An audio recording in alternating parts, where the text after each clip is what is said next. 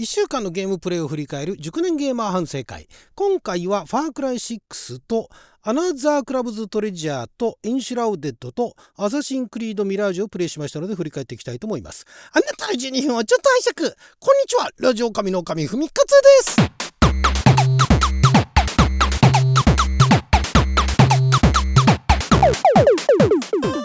今日は2023年10月24日火曜日六曜は赤口赤口でございます。今週ですねあの先週のスティームフェススティームネクストフェスですね。あのスティームの方で、えー、まあ、どれぐらい年に何回ぐらい開催してるかな、まあ、これからね、えー、近日発売される、まあ、主にインディー系インディー系だけではないんですがまあでもメインはインディー系ですよね。のあのゲームをのデモ版が配布されてですね配布されてとか、まあ、配信されてで、まあ、これから年内にリリースされるものもあれば24年になってからリリースされるものもあるんですけれどもそれがまあ紹介されていたんですが、まあ、その中でデモ版がいろいろプレイできたんですけどもその中で面白そうだなと思ったのをまずやったんですけどもその前にあれですねあ、まあそまあ、ファークライ6の話からしましょう。ファークライ6はこれデモ版じゃなくて、えー、プレイステーションの PS プラスのエクストラですね、えー、ゲームカタログから。またちょっとなんかあの、えー、アクション RPG というかなんかアクション TPS とか FPS やりたいなと思ってそれをファークライ6ってあったなと。これ去年リリースかな、えー、されたゲームなんですけれども、えー、確かそれぐらい去年そうですね。あじゃない一昨年だ、えー、2021年10月にリリースされたアクションアドベンチャー FPS ということで、ファークライシリーズってのはずっと続いてるんですけれども、それのまあ、今現時点では一番新しい作品ですね、えー、ゲーム。それをちょっと前から気になっていたのが、そのゲームカタログの中にあったんで、ちょっとやってみようと。まあ他にあの PS4 のゲームで、えー、まだ終わってないのいくつかあったんですが、ちょっとやってみようと。えーまあ、その前にね、あの、あれとかもやってましたからね。あのー、何でしたっけあれですよ。えっと、なんだっけ、ちょっと前までは、あの、ゴーストリコンとかね、えー、やってましたからね。その流れで、ちょっとそういうのまたやりたいなと思って、で、ファークライ6やったんですが、まあ、まだね、ちょっとあの、通信が、配信が途中でネットが切れてしまって、まあ、まだ1時間もプレイしてないんですが、まあ、なんて言うんでしょう。まあ、FPS っていうところもあるんですけれども、なかなかね、あの、ドラマ、最初まあ結構ドラマパートがあるんですが、結構えぐい話なんだなと。なんかあの自分の母国、まあこれカリブ海にある浮かぶ、えー、架空の島が舞台なんだそうですけれどもそこの自分の母国がなんかその、えーまあ、とんでもない大統領のあの独裁下にあってで、えー、昔から住んでる人たちが結構虐げられてると。で、まあ、反乱軍みたいなのもいるんですけれども、えー、主人公は反乱軍ではないんですが、昔あの軍役についたこともある人で、でそれがまあいろいろあって、えー、吸ったもんだがあって、で仲間も友達とかもあの殺されちゃって、で命からがら逃げるっていうところまでやったんですが、まあ、そこがオープニングなんですけど、まあなかなかね、まあ、昨今のあのね、えー、世の中の事情ってのもありますけども、まあ、今見るとなかなかちょっとハードな話だなと思いながら、まあ、こういうあの戦争ものだとか反乱軍ものだとかっていうのは別に珍しくはないんですけれどもちょっとなかなかやっぱりね、えー、これはかなりきつい話だなと思いながらもちょっと今後ねまだあのそんなに戦うところまで行ってない逃げるのが精一杯だったんでね、えー、今後どうなっていくのかなと。これをしばらくは PS4 でね、えーまあ、これはライブ配信をやっていこうかなと思っております。そして、えー、その NEXT フェスで、えー、ダウンロードしたもうダウンロードデモ版ダウンロードまだこれはしてるかな。そのアナザークラブズトレジャーというのがこれも日本語対応してるんですけれども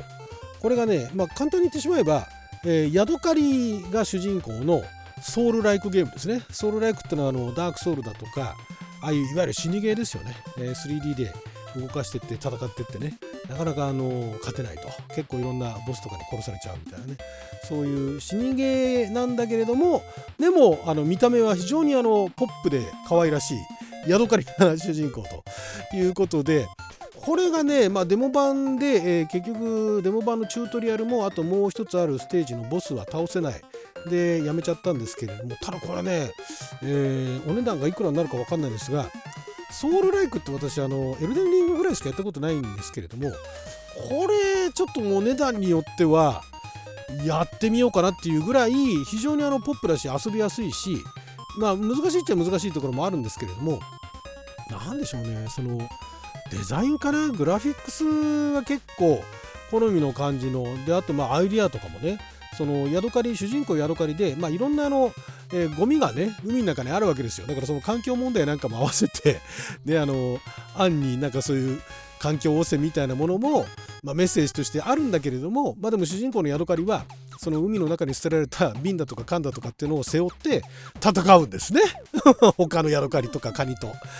そこが非常によくできていて、まあ、あのデモ版これもまた50分ぐらいしかえー、プレイしてないんですけれどもこれちょっとね面白そうだなと。いうことで、えー、まあ50分だけですけどもプレイして、えー、動画アップしてますのでよかったら見に来てください。そしてエンシュラウデッド。これもデモ版なんですがこれね言うなればまああのアクションロールプレイングゲーム。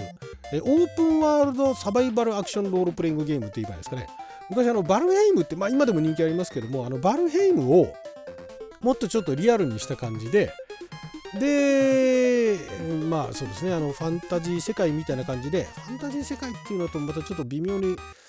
何とも言えないその中世っていうような時代感とまたちょっと違うんですがまあでも雰囲気的にはファンタジー RPG みたいなノリなんですけれども、まあ、主人公はそのシュラウドっていう謎のねなんかあの怪しいその空間っていうのが点在してるわけですよ。なんかあの毒の霧じゃないけれどもなんかそういうのにあの囲まれたエリアっていうのがあるんですね。で、えーと、そういうのにどんどんその世界が侵されていくところに、えー、何かどういうきっかけで誕生したのか蘇ったのかあるいは何か、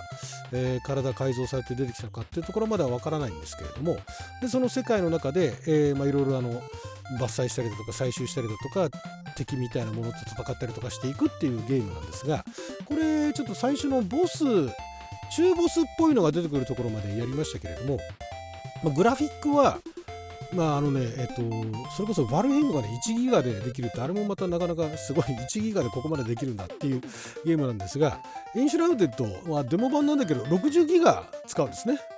まあ60ギガもあればこれぐらいできるかっていう感じではあるんですが、なかなかね、あの、よくできてるっていうか、サバイバルゲームもいろいろあるんですけれども、あの、結構リアルな、リアル寄りな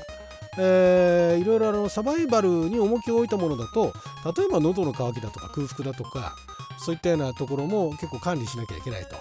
というパラメータ管理しなきゃいけないというのがあるんですがこのゲームに関してはそういうそこまであの細かい難しい、えー、そのリソース管理パラメータ管理みたいなものはしないでもなんかできちゃうと。でいろんなものを採取していろんなものを組み立ててったりだとかでえー、またこれ面白いのはそのシュラウドっていうその異空間みたいなねいろんなとこに点在しているそういう怪しい空間みたいなところに行くと時間制限あのカウントダウンが始まるんですよ、えー、5分かな？その5分5分以上その空間にいると多分ね死んじゃうんじゃないかなと思うんですがっていうところでまたそのお宝みたいなもの探したりだとかあとボス倒しに行ったりしたのもそのシュラウド空間ですよね。